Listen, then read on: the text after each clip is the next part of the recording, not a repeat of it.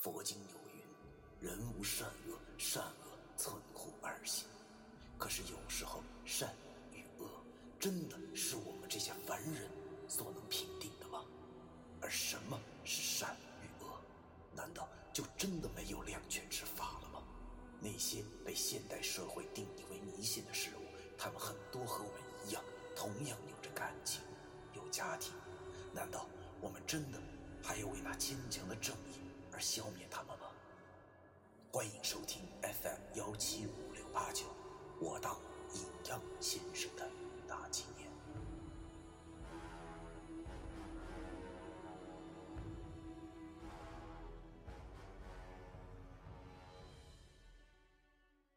第一百三十四章，希望。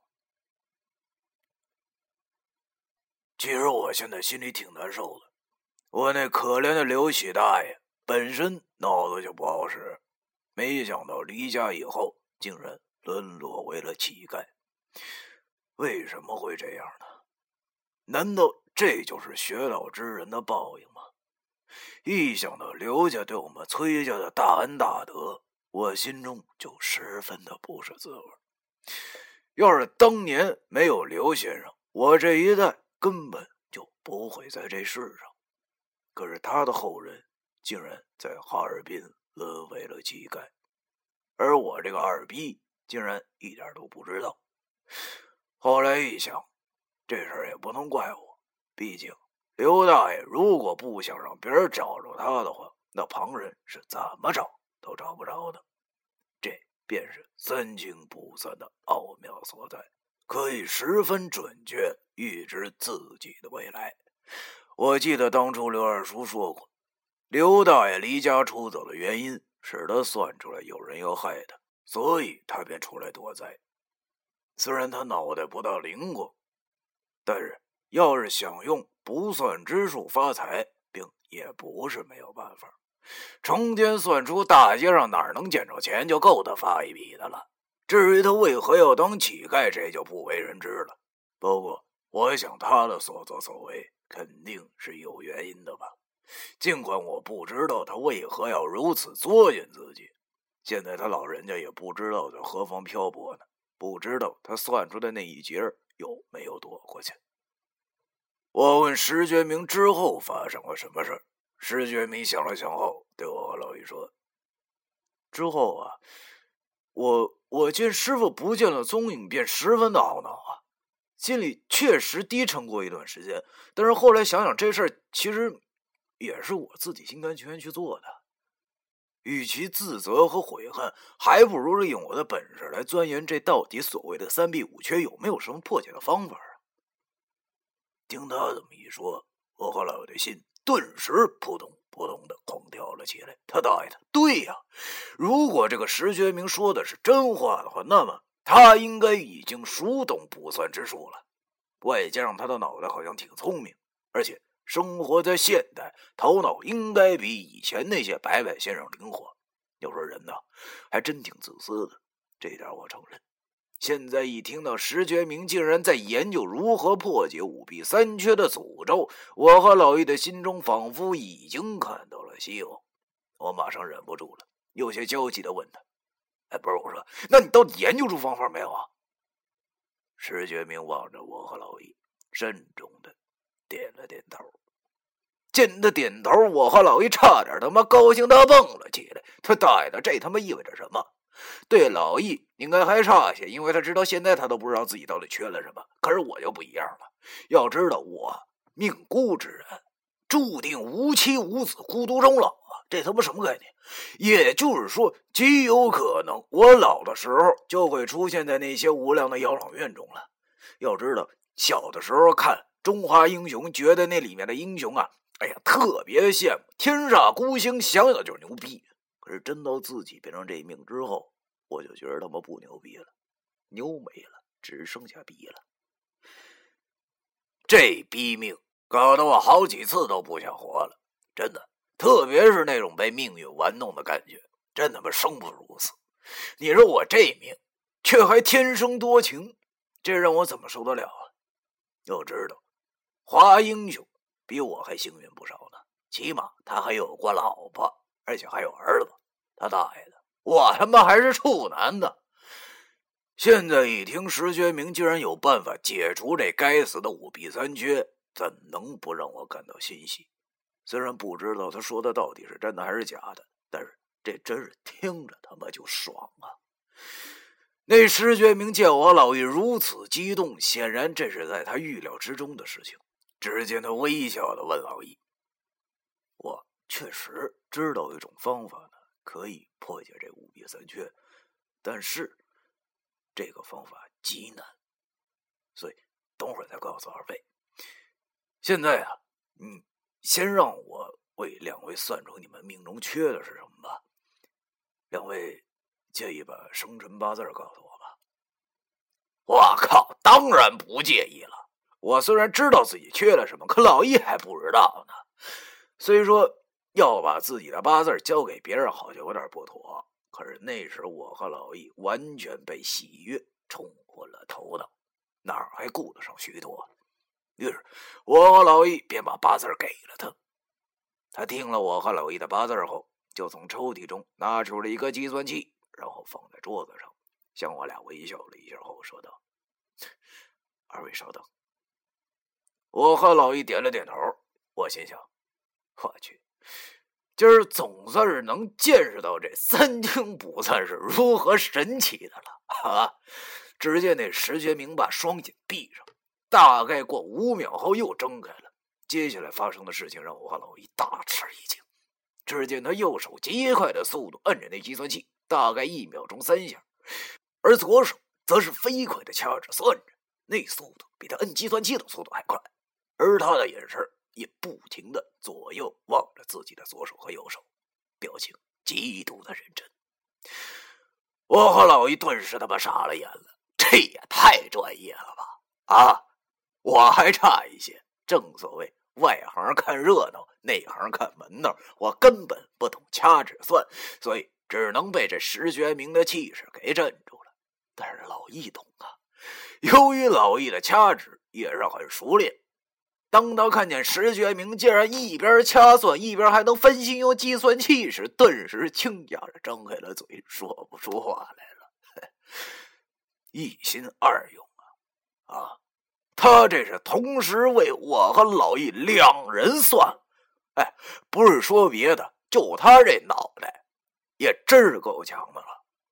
要知道，百分之九十七的人都不可能做到一心二用。这就和走路时双眼不能同时往左右两边看的道理是一样的。没到两分钟，只见那石觉明收手了，对我和老易讲：“二位的命犯什么，已经算好了。”我去，你这也太速度了吧！我靠！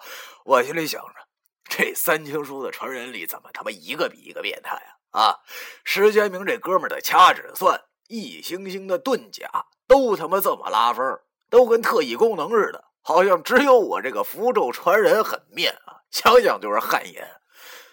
只见那石觉明对着我说：“作废，我比你大两岁，就不尊称了。在五弊三缺之中，你呢是啊命孤之人，而且已经灵验。”呃，注定孤独终老。我点了点头，算的真准。由于我已经知道我自己犯的是什么了，所以没有过于太惊讶。只见他对我点了点头后，表情较为复杂的对老易说：“哎呀，一哥，你在五弊三绝中，你是命残之人，但是……”还没有灵验，他日，呃，注定肢体不全。什么？听到他说出这话后，我和老易都他妈惊呆了。我望着老易，他知道自己的五弊三缺后，显然有些不知所措。我心里真不是滋味。我这个讲义气、有些天然呆的大哥，难道日后注定是一个肢体不全的人吗？不行！我他大爷的绝逼不同意！我强压了一下精神，刚才那石觉明不是还说有解救之法来着吗？没事，只要在老爷还没有缺胳膊少腿的时候找到解救之法，不就行了吗？那石觉明见我俩这副表情后，便微笑着说：“对了，我我我还没自我介绍呢。那既然咱三经书的传人都已经见面了，那就让我先自我介绍一下吧。”啊，我叫石觉明，今年二十四岁。由于命犯五弊三缺，我是命缺之人，注定活不过五十岁。我和老易没话了。想不到，眼前这位帅哥的命也这么惨，竟然和那刘先生一样，是命缺之人，注定英年早逝。他大爷的命怎么就这么爱玩人呢？正在我和老易又开始骂这老天不公平的时候，那石觉明便又开口说道：“行了，现在该说说我知道那破五弊三缺的方法了。”我和老易听他这么一说，马上就全神贯注的听他说的每一句话，也就把那小井里的鬼的事儿先放在了一边。石学明对我俩说：“当时在刘喜刘大爷失踪了之后。”最开始的几天，他一直想要卜算之术，算出刘喜去的方向。可是，毕竟道高一丈。虽然石觉明有些本事，但是毕竟赶不上刘喜这好几十年的道行，所以他一直算不出来。心情低落了几年后，他实在是无法接受自己这么早死的命运。要知道，命缺之人在五十岁之前。随时都有死亡的可能，而且没有奇门术的配合，他无法知道自己的死期，所以他便产生了想要破解五弊三缺的念头。